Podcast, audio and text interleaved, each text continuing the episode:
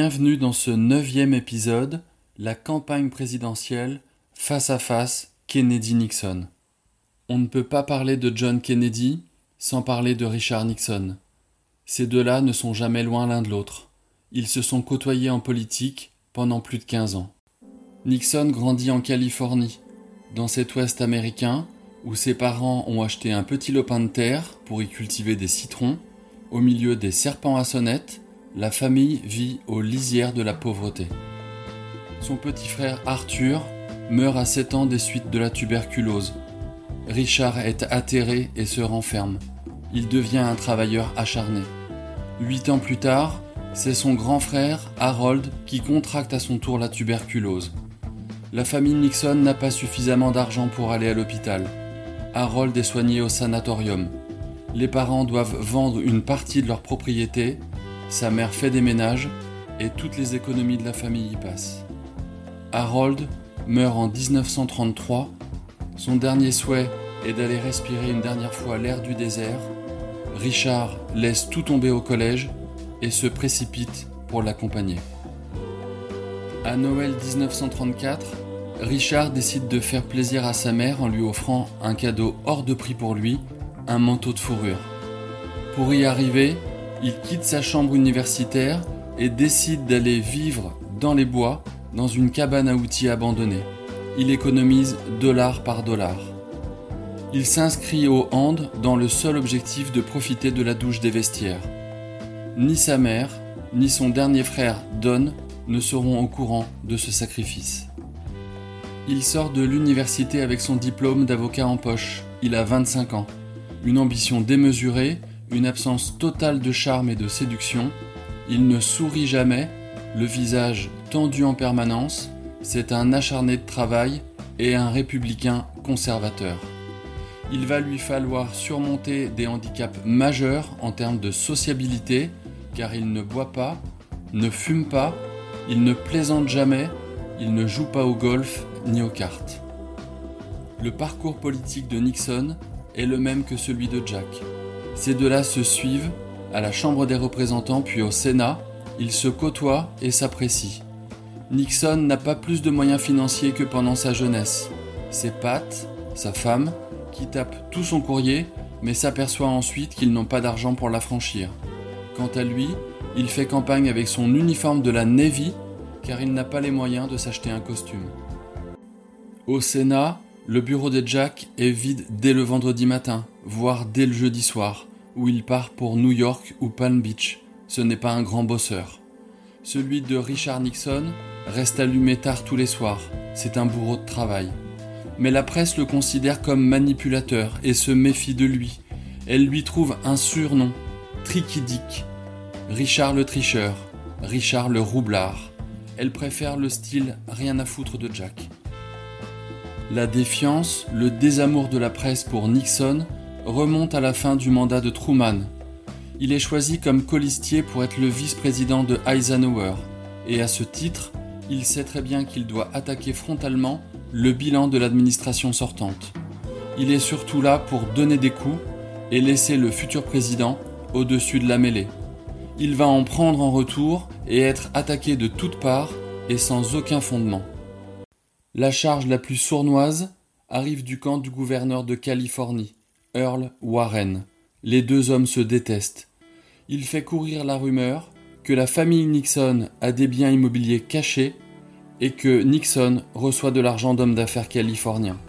Tout est faux, mais des journaux hostiles entretiennent ces rumeurs. Il ne s'en sortira jamais. Son image de tricheur est lancée et ne le quittera plus, même parvenu au sommet, président des États-Unis est réélu triomphalement avec 49 États sur 50, du jamais vu, la presse ressortira encore et toujours les mêmes accusations. Ironie de l'histoire, Earl Warren sera élu président de la Cour suprême, le plus haut magistrat du pays, à l'image de probité inattaquable, et fera prêter serment à Jack, puis à Nixon comme président. Nixon est tellement englué dans ces rumeurs de magouille qu'on lui conseille d'aller s'expliquer à la télévision. Cette intervention reste dans l'histoire connue comme le discours de Shaker. Pendant de longues minutes, face caméra, sûr de lui, il dénonce les accusations et admet seulement avoir accepté un seul don, celui d'un épagnol cocker nommé Shaker. L'opinion publique est convaincue, pas la presse, qui ne desserrera jamais son étau. Son accession à la vice-présidente des États-Unis ne pourra cependant effacer les difficultés qu'il vient de surmonter. Des difficultés susceptibles de ressurgir à tout moment sous forme de menaces. Cela fait de Nixon un éternel lutteur, insatisfait, méfiant et constamment sur ses gardes. En mai 1955, Jack est de retour au Capitole après ses mois d'hospitalisation. Nixon lui a fait parvenir dans son bureau une corbeille de fruits avec un petit mot sympa. Welcome home, Dick Nixon. Jack n'est pas insensible à cette attention. Après huit années passées à la vice-présidence, Nixon est essoré. Il a encaissé tous les mauvais coups pour protéger le président. Il veut quitter la politique. Pat, sa femme, le pousse dans cette décision. Elle ne s'est jamais habituée à Washington et veut retourner en Californie. Et elle voit bien à quel point son mari, bien que tenace, est étrié sans arrêt de tous côtés. Il sert de paratonnerre à la Maison Blanche et au Parti républicain. Il subit des caricatures de presse qui n'honorent pas ses auteurs.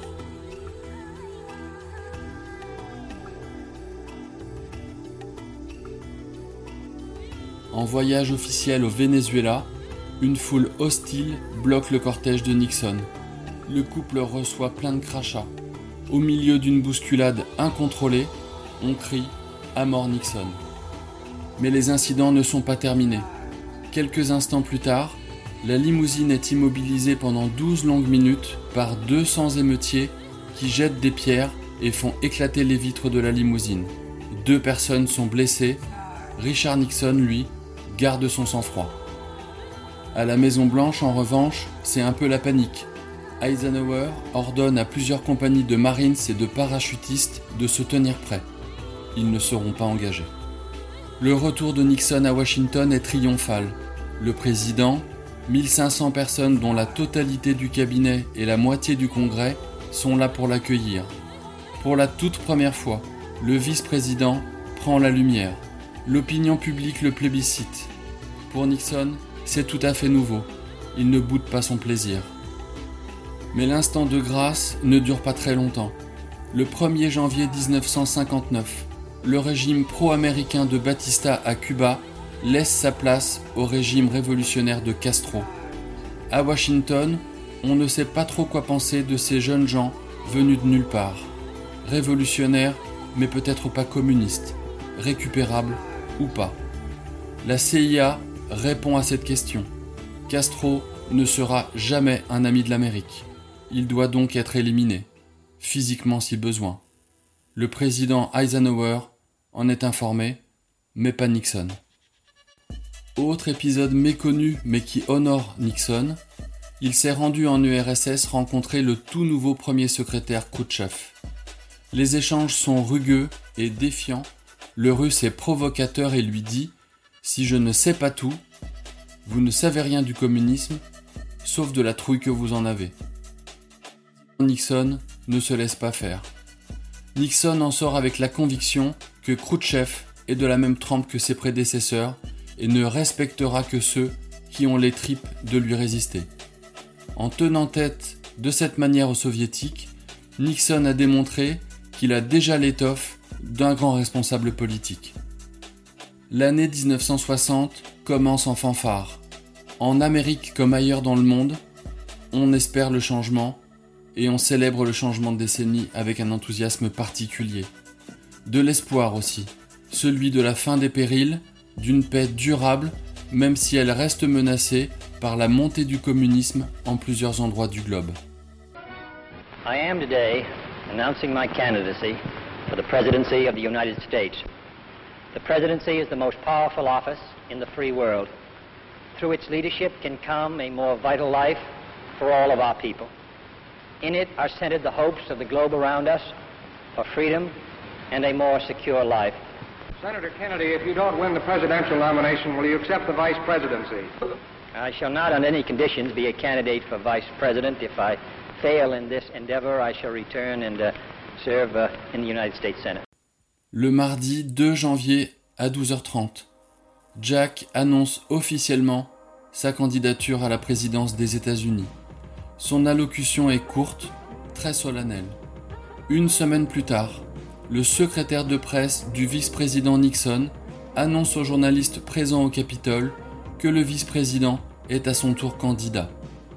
Dans le genre service minimum, on ne peut pas faire beaucoup mieux. Pas d'allocution officielle du candidat. Pour toute la presse, c'est presque un non-événement, tellement c'était prévisible. Personne ne relève également que pour Richard Nixon, c'est le jour de son 47e anniversaire.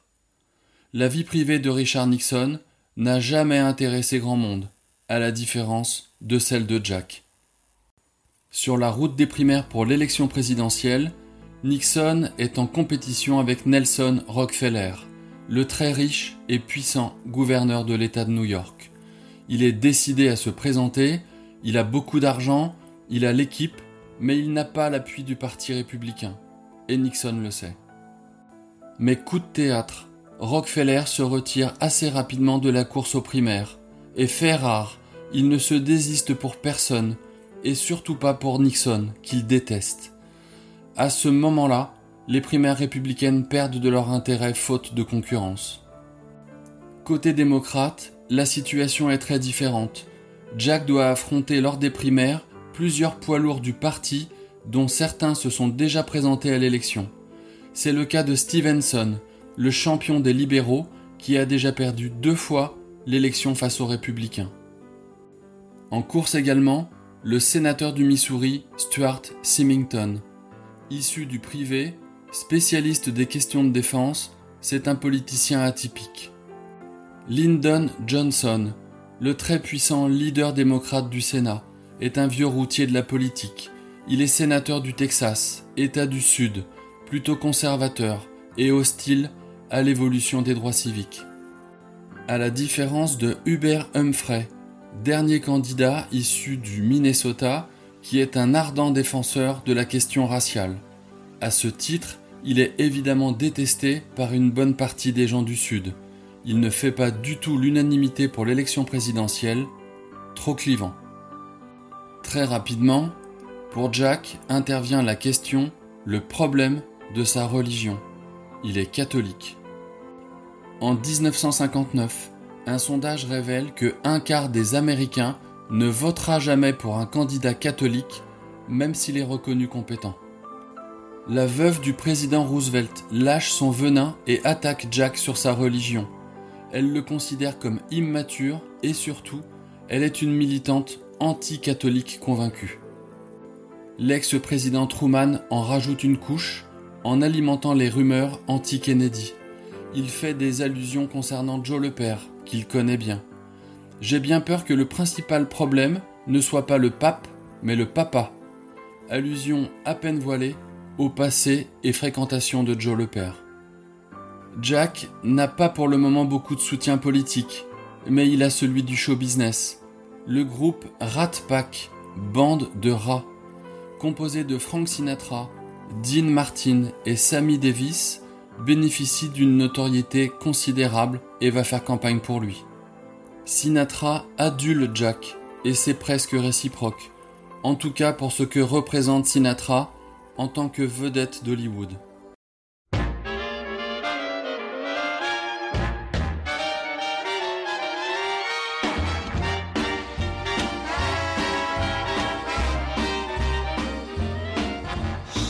Chicago, Chicago, that toddling town. Chicago, Chicago, I will show you around. I love it, bet your bottom dollar you lose the blues in Chicago, Chicago, the town that Billy Sunday couldn't shut down. On State Street, that great street, I just want to say they do things they don't do on Broadway. À la demande de Joe le père, on sait maintenant avec certitude que c'est Sinatra qui a activé ses contacts mafieux à Chicago pour tricher le jour de l'élection et faire basculer l'Illinois grâce à qui Jack remporte l'élection d'extrême justesse. Le chef mafieux de Chicago s'appelle Sam Giancana. Et malgré son faciès à tenir un pressing, cet homme, ancien chauffeur d'Al Capone, est un tueur authentique. On lui attribue environ 600 assassinats. C'est lui et ses équipes qui vont tenir les bureaux de vote le jour de l'élection. Frank Sinatra a vraiment dû être très convaincant, car la mafia de Chicago est très unie et forme une seule famille, contrairement à sa rivale de New York qui est divisée en cinq groupes rivaux. La mafia a pourtant toutes les raisons de refuser à aider le clan Kennedy à gagner. Il n'a pas oublié l'acharnement de Robert Kennedy au sein de la commission d'enquête chargée de faire chuter Jimmy Hoffa, un autre mafieux influent. La seule raison d'accepter est de considérer que si la mafia aide à faire élire Jack, c'est qu'elle espère en retour avoir la paix pour se livrer à toutes ses activités délinquantes et criminelles et que l'administration Kennedy fermera les yeux et laissera faire. L'histoire prouvera le contraire, et c'est à coup sûr l'une des raisons de l'assassinat de Jack en 1963. La pieuvre, trahie, s'est retournée contre celui qu'elle avait aidé à porter au pouvoir à la Maison Blanche. Le président Eisenhower, assez ingrat, refuse lors de la campagne de se positionner entre Nixon, qui a été 8 ans son vice-président et qui a pris tous les mauvais coups à sa place, et Nelson Rockefeller. Côté républicain, la campagne s'annonce morose. La présidence Eisenhower a été terne, peu exaltante, même si la gestion des affaires a été correcte, ça manque d'élan, de grandeur, d'optimisme et de défi. Chez les démocrates, la campagne est dynamique, enthousiaste. Une armée de journalistes suit Jack en permanence. Il leur accorde du temps, leur parle sur le ton de la confidence, il aime les journalistes, ça court. Durant les primaires, Jack prend une décision plutôt courageuse. Il veut affronter Hubert Humphrey dans l'état le plus pauvre de l'Union, la Virginie occidentale. Le terrain est très défavorable pour Jack. C'est l'un des États les moins catholiques et Jack, issu de l'élite richissime de la côte Est, dénote dans le paysage local.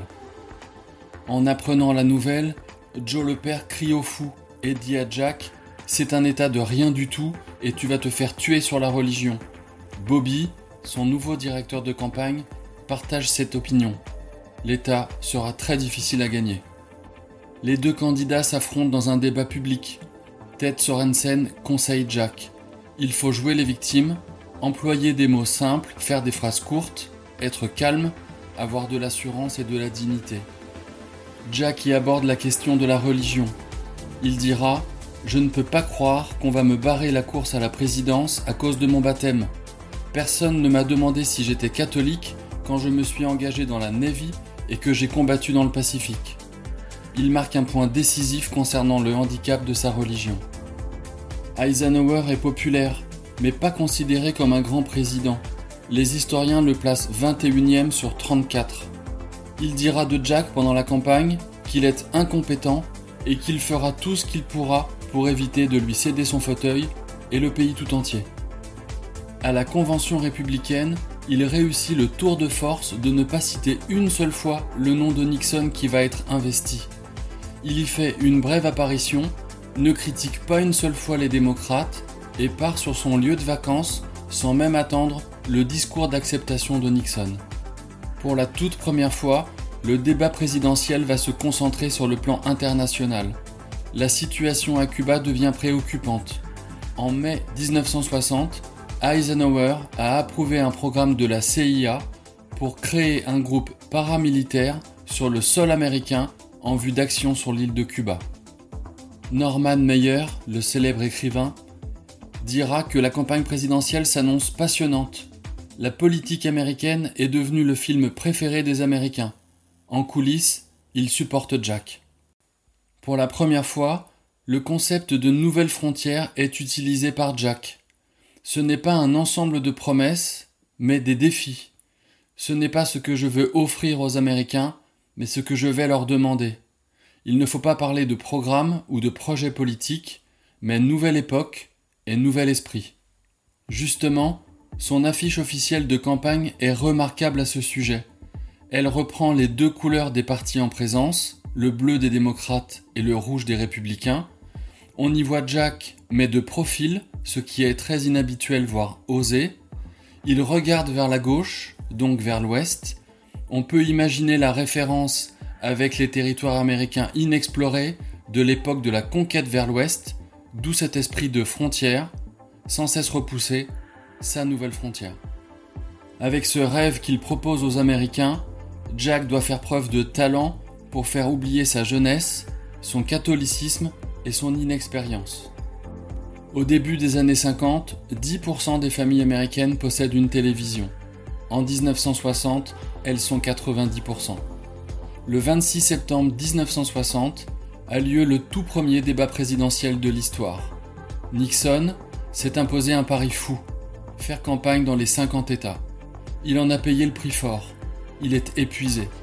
Il s'est blessé au genou en se cognant dans la portière de sa limousine. La plaie s'est infectée. Il a dû stopper sa campagne pour être hospitalisé pendant 11 jours. Jack, lui, a refusé de stopper la sienne. Le soir du débat télévisé, il se cogne à nouveau le genou sur le trajet de son hôtel au studio télévisé. Il arrive les traits tirés, il souffre. Mal rasé, son costume est gris, il ressemble plus à un gangster qu'à un candidat à la présidence des États-Unis. Jack, lui, est de retour de Palm Beach. Il est tout bronzé, il a pris du poids et est soulagé de ses douleurs chroniques grâce à la cortisone. Il a retrouvé le docteur Jacobson qui lui injecte toujours ses potions dont on ignore le contenu. Le contraste est saisissant. Le pouvoir des images est énorme. Jack l'a compris, Nixon l'a négligé. Il a refusé d'être maquillé. Résultat, il transpire à grosses gouttes. En gros plan face caméra, Jack, lui, sourit. L'enjeu de ce premier débat est énorme. Les équipes des deux candidats l'ont bien compris. Il peut même faire changer ou basculer le résultat de l'élection présidentielle. Nixon ne doute pas un seul instant qu'il est capable d'assumer le pouvoir. On lui a souvent répété qu'il était le meilleur de sa génération. Depuis huit ans, il est le vice-président d'Eisenhower, ce président vieillissant, effacé, peu charismatique, mais toujours considéré comme un véritable héros. Son image reste intouchable. Nixon connaît ses dossiers sur le bout des doigts, sans fiche. Son colistier est une ancienne connaissance de Jack, Henry Cabot Lodge, réputé imbattable, mais qu'il a écrasé au sénatorial dans le Massachusetts. Toute la presse américaine est pour Jack, c'est palpable. Nixon a été affublé du surnom de Tricky Dick, Richard le tricheur.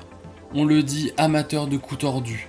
Il se méfie des médias qui le lui rendent au centuple. Jack fait un véritable numéro de charme avec les journalistes. Il les invite dans sa caravane de campagne. Il discute avec eux en mode décontracté, faisant semblant de livrer des confidences, toujours disponible. Il est le bon client. Pourtant, Jack est toujours aussi malade. Hoover a même pris un malin plaisir à en informer Nixon, qui n'utilisera jamais cette information durant la campagne. La plupart des grands journaux comme le Washington Post et le New York Times le savent aussi, mais ont choisi de ne rien dire. Malgré le risque de porter à la Maison Blanche un grand malade, dans une période de grande tension internationale, la presse américaine a choisi son camp. Lorsque le débat commence, Nixon est crispé, mal à l'aise, il ne sait pas quoi faire de ses bras, il est pâle, nerveux et ruisselle de sueur. Jack est détendu, souriant, merveilleusement télégénique. Il fixe la caméra et évite de regarder son adversaire. Il est mieux briefé que Nixon. Peter Lawford, son acteur de beau-frère, lui donne pour une fois un bon conseil. N'aie pas peur de la caméra, fixe-la directement, comme s'il y avait derrière des amis à table en train de dîner, et n'oublie pas que tu seras regardé par plusieurs dizaines de millions de personnes et que tu dois donner l'impression de t'adresser à chacun d'entre eux. Jack écoute ses conseils à la lettre. Sa présence est hors du commun. À l'écran, c'est un énorme coup de poing. impressionnant de naturel et d'aisance, tout le contraire de Nixon. Jack attaque de front le bilan de l'administration républicaine. Il critique, il condamne. Nixon commet une grave erreur de communication en répondant Beaucoup d'entre nous peuvent être d'accord avec le sénateur Kennedy. Ne jamais donner raison à son adversaire en public. Nixon est tellement surpris qu'il en est presque tétanisé devant tant d'arrogance. Jack ose parler de valeurs familiales, lui dont les infidélités auraient dû depuis longtemps défrayer la chronique. Il se scandalise des agissements de Jimmy Hoffa, patron mafieux représentant le syndicat puissant des camionneurs, alors que Joe le père a travaillé avec la mafia au temps de la prohibition et demande le soutien de la pègre pour tricher dans au moins deux États. Nixon est totalement désarçonné devant le culot de Jack. Il s'interdit pourtant le moindre déballage ou toute allusion, se privant de cette agressivité naturelle qui lui avait valu tant de victoires. Jack marque des points en abordant deux sujets extrêmement sensibles et pour lesquels il va mentir en direct tout en sachant que Nixon ne peut pas répliquer sous peine de dévoiler des informations confidentielles ou des secrets d'État. Le premier sujet est sur le nombre de missiles nucléaires que possèdent les deux grandes puissances, URSS et États-Unis. Jack a été briefé par le directeur de la CIA. Les États-Unis ont 6000 têtes nucléaires, les Russes 300. Pourtant, Jack s'engouffre dans une théorie de retard pris par l'Amérique sur ce type d'armement. Nixon ne peut rien répondre, il dévoilerait un secret défense. Le second sujet et mensonge de Jack concerne Cuba. Jack parle de scandale pour lequel le gouvernement a laissé s'installer à 8 minutes des côtes de Floride un régime communiste sans rien faire. Nixon blêmit et bouillonne intérieurement. Là aussi, il ne peut pas contrer Jack en révélant que le président Eisenhower a demandé à la CIA des plans d'invasion de l'île. Nixon comprend que Jack est vraiment prêt à tout pour gagner, y compris à mentir, et pourtant c'est lui qu'on traite de tricheur. Le président Eisenhower est allé se coucher avant la fin de ce premier débat. Il n'a jamais appuyé Nixon. Pire, il l'a souvent humilié publiquement et tenu à l'écart des grandes décisions et des grands projets. Nixon a simplement passé huit ans à être son porte-flingue, le paratonnerre du président, et il l'a fait avec une grande loyauté, s'attirant le mépris et la détestation de toute la presse américaine. À l'issue de ce premier débat télévisé, les sondages sont unanimes. Ceux qui ont regardé la télévision sont convaincus par Jack. Son charme, sa présence, son image irréprochable, son charisme à l'écran. Ceux qui ont écouté la radio votent pour Nixon. Sa voix chaude et rocailleuse, ses arguments plus précis et les dossiers qu'il maîtrise parfaitement. Ayani Sport, Rose, toujours aussi perfide, dira Je suis si triste ce soir pour la mère de Nixon. Jack a quasiment toujours su qu'il retrouverait Nixon sur sa route. L'inverse n'est pas vrai. Nixon a mis du temps à comprendre qu'il aurait Kennedy comme rival. Comme beaucoup, il n'y croyait pas. Il s'était préparé à affronter Lyndon Johnson. Finalement, Eleanor Roosevelt, qui détestait Jack, se ravise à l'occasion d'un drame familial qu'elle subit. Il lui rend visite pour la réconforter. La vieille dame, encore très influente au sein du Parti démocrate, auréolée des années glorieuses de son président de mari, change totalement d'avis sur Jack et lui apporte son soutien public. Truman est moins convaincu et dira J'ai fait le choix du moindre mal avec ce démocrate immature. Voter Nixon m'est impossible. Jack appréciera. Nixon a déjà une tendance naturelle assez forte à se renfermer sur lui-même et à exclure les autres. C'est sa nature profonde. Son plus proche collaborateur va amplifier cette situation en faisant le vide autour de son patron en le coupant des gens, la formule idéale pour un désastre annoncé lorsqu'on est candidat à l'élection présidentielle. Bien qu'elle soit loyale et compétente, sa garde rapprochée se méfie de tout le monde et l'enfonce dans ce repli sur lui-même. Si Jack a le soutien du Rat Pack, Nixon a celui d'artistes plus conservateurs d'Hollywood, comme John Wayne, James Stewart, Kirk Douglas, Gary Cooper Walt Disney. Un certain Ronald Reagan, ancien acteur désormais engagé en politique au sein du Parti démocrate, ne cache pas son envie de voter Nixon. Plus tard, il basculera dans le camp républicain avant d'y gagner deux fois la présidence en 80 et 84.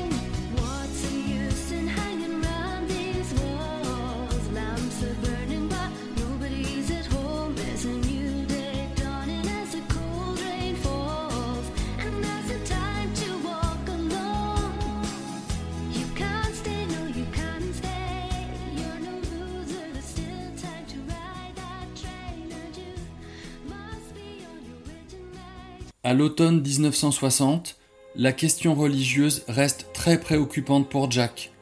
Il décide de prendre le taureau par les cornes en allant s'exprimer lors d'un voyage au Texas. Joe le père désapprouve et pense que c'est un pur suicide. Les politiciens locaux pensent la même chose et diront à Jack Tout le monde là-bas vous déteste, c'est la plus grosse erreur de votre campagne.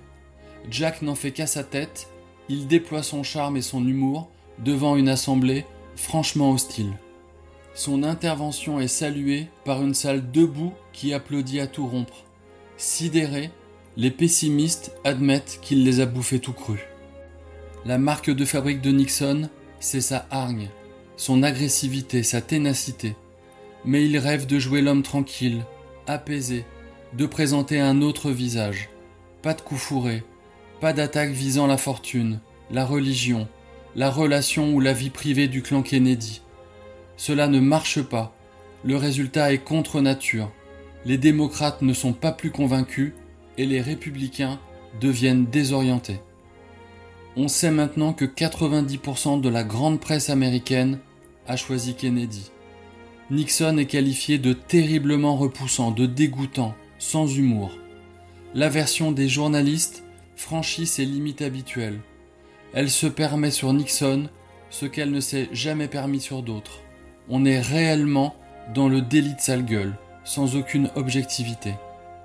À moins d'un mois de l'élection présidentielle, un événement fait basculer une partie de l'électorat. Martin Luther King est arrêté lors d'un sitting à Atlanta. Il est condamné à 4 mois de travaux forcés et emprisonné. Les deux camps se posent la même question. Que faire? Nixon décide de ne pas bouger, il ne fait rien, aucune déclaration. Jack, lui, appelle Coretta, la femme de Martin Luther King, pour lui manifester son soutien. Il contacte également le gouverneur de Géorgie qu'il connaît bien, pour négocier la condition de Luther King. L'idée vient de Bobby. Jack n'est pas très convaincu. Il sait qu'il risque gros avec les États du Sud, très sensibles et conservateurs sur la question raciale. La presse ségrégationniste n'y voit que du feu, mais la communauté noire s'extasie de l'efficacité des Kennedy. Il a gagné à coup sûr un grand nombre de suffrages issus de cette communauté. Le soir du 26 septembre 1960, la vieille politique américaine meurt brutalement et en direct sur les écrans de télévision. Stupéfaits, des millions d'Américains ne prennent pas tout de suite l'importance de ce premier face-à-face télévisé. Kennedy n'a rien à perdre, Nixon beaucoup plus. Eisenhower et la garde rapprochée de Nixon lui déconseillent d'accepter l'invitation. S'il se montre trop agressif, le public va prendre Kennedy en sympathie. S'il ne l'est pas assez, il passera pour un faible. Pire, Kennedy est totalement libre de ses propos. Nixon, en tant que vice-président, ne peut pas se permettre de tout dire il y a des dossiers sensibles, secrets. Les deux concurrents ne partent pas à armes égales. Finalement, Nixon accepte et ne prévient même pas tout de suite son équipe de campagne. Il y aura en réalité quatre débats d'une heure. Le lendemain du premier débat, Jack est en campagne dans l'Ohio. Il est assailli par une foule en délire qui lui déchire sa chemise. En l'espace d'une soirée, il est devenu une star de la télévision. Le choc de l'image est lourdement pénalisant pour Nixon. Revirement de situation lors du deuxième débat. Nixon a compris. Il ne regarde plus son adversaire, mais la caméra. Il parle à l'Amérique. Il arrive en dernier sur le plateau et laisse poireauter Kennedy. La nervosité change de camp. Jack se plaint de l'éclairage et de la température sur le plateau. En secret, la bande d'Irlandais autour de Jack a harcelé les techniciens pour faire monter le chauffage et ainsi faire transpirer Nixon, le rendant à nouveau fébrile. Elle demande aussi à ce que l'on multiplie les plans serrés de visage plutôt que les plans larges, visage transpirant versus visage bronzé. De l'avis général, Nixon remporte cette seconde manche. Égalité. Jack est trop tendu. Il est désarçonné par la hargne de Nixon. Il parle trop vite. Il est sur la défensive, se crispe. Il quitte le plateau sans saluer Nixon.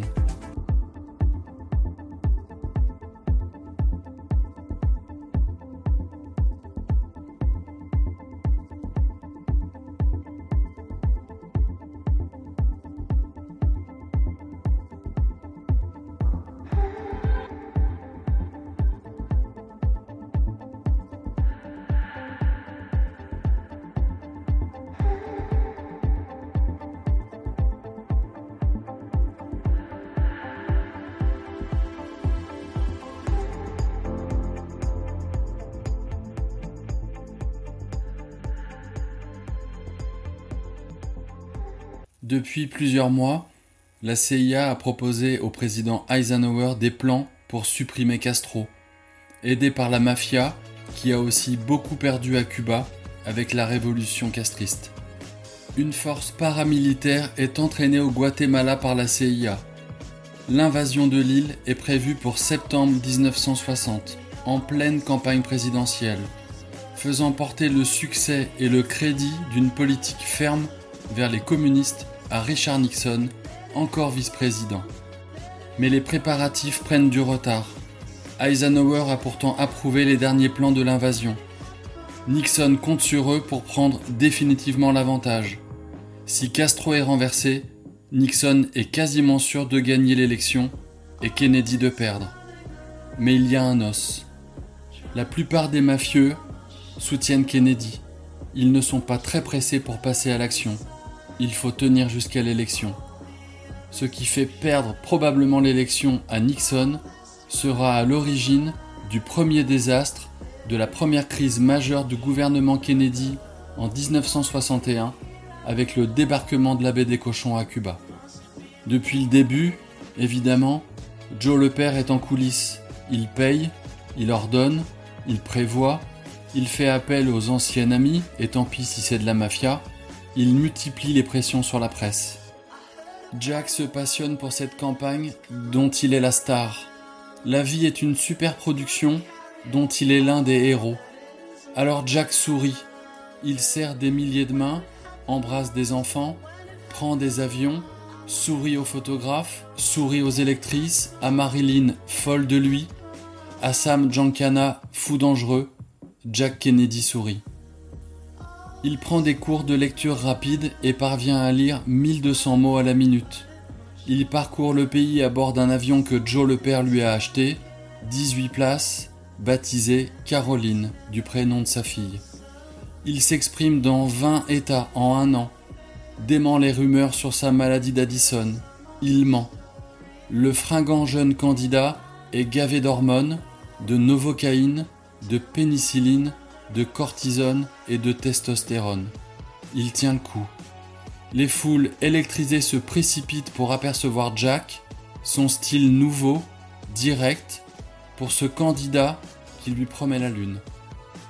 De son côté, Nixon, qui a annoncé faire campagne dans les 50 États, utilise ses dernières forces trois jours avant l'élection pour aller gaspiller 12 heures en Alaska qui rapporterait trois grands électeurs sur 538. Il a dormi 3 heures en 3 jours. Le jour de l'élection présidentielle, les tout premiers à voter sont les habitants d'un petit hameau du New Hampshire. Sur 9 votants, 9 voix pour Nixon. Le président Eisenhower, fidèle à lui-même, répond à un journaliste à la sortie des urnes Pour qui avez-vous voté? Il montre une photo de ses petits-enfants. Jusqu'au bout, il aura évité de parler de son vice-président. Ingratitude. Richard Nixon séjourne à Los Angeles, à l'hôtel Ambassador, là même où huit ans plus tard, Robert Kennedy sera assassiné. Juste après avoir voté, lui qui n'a pourtant jamais fait preuve d'aucune fantaisie, est soudain pris d'une inspiration inexpliquée. Il ordonne à son chauffeur de se diriger plein sud vers San Diego, puis vers le Mexique. Dans le cortège, les agents de protection du Secret Service et l'attaché militaire n'emmènent pas large. Le vice-président des États-Unis, candidat à l'élection suprême, quitte les États-Unis pour aller au Mexique. Objectif déjeuner dans la meilleure auberge du coin. Moment complètement surréaliste, un candidat à la présidence qui déjeune en terre étrangère en pleine élection. Sur le chemin du retour, à la frontière, où les gardes ont évidemment reconnu leur vice-président, l'agent pose l'inévitable question. Êtes-vous citoyen des États-Unis? Ce à quoi Nixon répond Moi oui, mais les autres à l'arrière, je ne sais pas. Pour quelqu'un dénué de tout humour, il s'est surpassé. Jack est à Yannisport, le fief du clan, entouré de 35 personnes dans son équipe de campagne, dans une ambiance plutôt tendue, sauf pour lui qui part faire une sieste. Lorsque les premiers résultats arrivent, Nixon sait que ceux de la côte Est lui sont défavorables. Là-bas, Kennedy est un peu chez lui. L'ampleur de la vague Kennedy est plus impressionnante que prévu. Les médias parlent même de raz-de-marée. Claironné ainsi dans les médias, les estimations peuvent influencer beaucoup d'Américains qui n'ont pas encore voté, comme ceux du centre et de la côte ouest. La tendance pour Kennedy s'affaiblit aussi brusquement qu'elle été montée et tous les États de l'Ouest votent pour Nixon les uns après les autres. Le coude à coude est tellement serré que les médias se gardent bien à présent d'annoncer quoi que ce soit. À Chicago, on a voté à 90%, un record absolu. Partout ailleurs, on frôle à peine les 65% de participation. Dans l'Illinois, État dont fait partie la ville de Chicago, Nixon remporte pourtant 93 comtés sur les 102. C'est donc juste la ville de Chicago qui fait basculer l'État et surtout l'élection présidentielle en faveur de Jack. Derrière, il y a la mafia de Sam Giancana, sollicitée par Joe le Père et activé par Frank Sinatra. Jack devient donc président des États-Unis en trichant. Est-il informé de tous les coups tordus de son père dans cet État? Pas sûr, mais il s'en doute vu l'ampleur du vote à Chicago. Dans l'Illinois, des électeurs inscrits sur les listes électorales habitent à des adresses où on trouve des terrains vagues sans aucune maison. Dans l'Illinois, certains électeurs sont inscrits et votent plusieurs fois. Dans l'Illinois, certains électeurs ont déménagé depuis plus de 20 ans. Dans l'Illinois, certains électeurs sont tout simplement morts. Cela ne les empêche pas de voter au pays de Sam Giancana. Si la mafia fait bien voter, Joe le père a promis que Jack les laissera tranquilles et saura maîtriser Bobby. C'est tout l'inverse qui arrivera et précipitera la perte des deux frères. On parle aussi de triche au Texas, l'état de Lyndon Johnson, le colistier de Jack. Mais là-bas, c'est plus difficile à prouver. Les républicains exigent un recomptage des voix dans ces deux États. Nixon hésite, il ne veut pas passer pour un mauvais perdant. L'affaire est vite réglée. Dans l'Illinois, les bulletins et les listes ont été détruites, le recomptage est impossible. Nixon refuse d'aller plus loin en contestant il reconnaît sa défaite. Il dispose pourtant de suffisamment d'éléments pour savoir qu'on lui a volé l'élection et la présidence, mais il refuse de bloquer le pays et de déclencher le cauchemar institutionnel dans une période de tension internationale très forte. On le traite déjà de tricheur à longueur de temps, il ne veut pas en plus passer pour un mauvais perdant. Jack dira de lui Il est parti comme il est arrivé, sans la moindre classe. Propos d'une élégance un peu douteuse quand on connaît les détails de l'élection. J. Edgar Hoover est d'une humeur exécrable. Si bien informé, il sait très bien quoi penser du résultat de cette élection. Il n'oublie pas les dossiers épais qu'il a conservés précieusement dans ses coffres-forts personnels sur le passé de Jack, Inga et tout le reste. L'une des premières décisions de Jack lorsqu'il prend ses fonctions de président est de maintenir Hoover à son poste, évidemment. À 2h15 du matin, Nixon se résout à faire une première déclaration. Il dira Si la tendance actuelle se confirme, le sénateur Kennedy sera le prochain président des États-Unis. Si tel est le cas, il aura mon soutien total. À ses côtés, Pat, sa femme, a l'air d'une rescapée d'une catastrophe aérienne. Son auditoire lui demande de ne pas s'avouer vaincu, de ne pas renoncer. À Yannisport, tout le monde est sur les dents. Les 14 secrétaires regroupés chez Bobby et Ethel, dont la maison voisine de celle de Joe et Rose est transformée en QG de campagne, sont chargés de collecter les résultats état par état. Jack, lui, décide d'aller se coucher, sans savoir s'il est élu président des États-Unis. Sa garde rapprochée, sidérée, lui demande comment il peut aller se coucher maintenant. Jack leur répond que la prochaine fois, il ira se coucher plus tôt. Le seul à rester jusqu'au bout de la nuit, c'est le vieux Joe, et pour cause, il savoure l'aboutissement de son œuvre, l'attente de toute une vie. Il est 5h45 quand il est devant son écran de télévision et voit l'État du Michigan remporté par Jack. À ce moment précis, Joe comprend que son fils devient le futur président des États-Unis. Dans son salon, à Yannisport, Joseph Patrick Kennedy sourit. Il sourit. À 8h30, les agents du Secret Service ont pris position autour de la résidence de Yannisport pour protéger Jack, qui se réveille tranquillement et apprend qu'il est devenu président des États-Unis. Avec 68 millions de votants, l'écart est de 112 827 en sa faveur. Nixon a remporté 26 États, Jack 22, mais il a plus de grands électeurs, donc il gagne.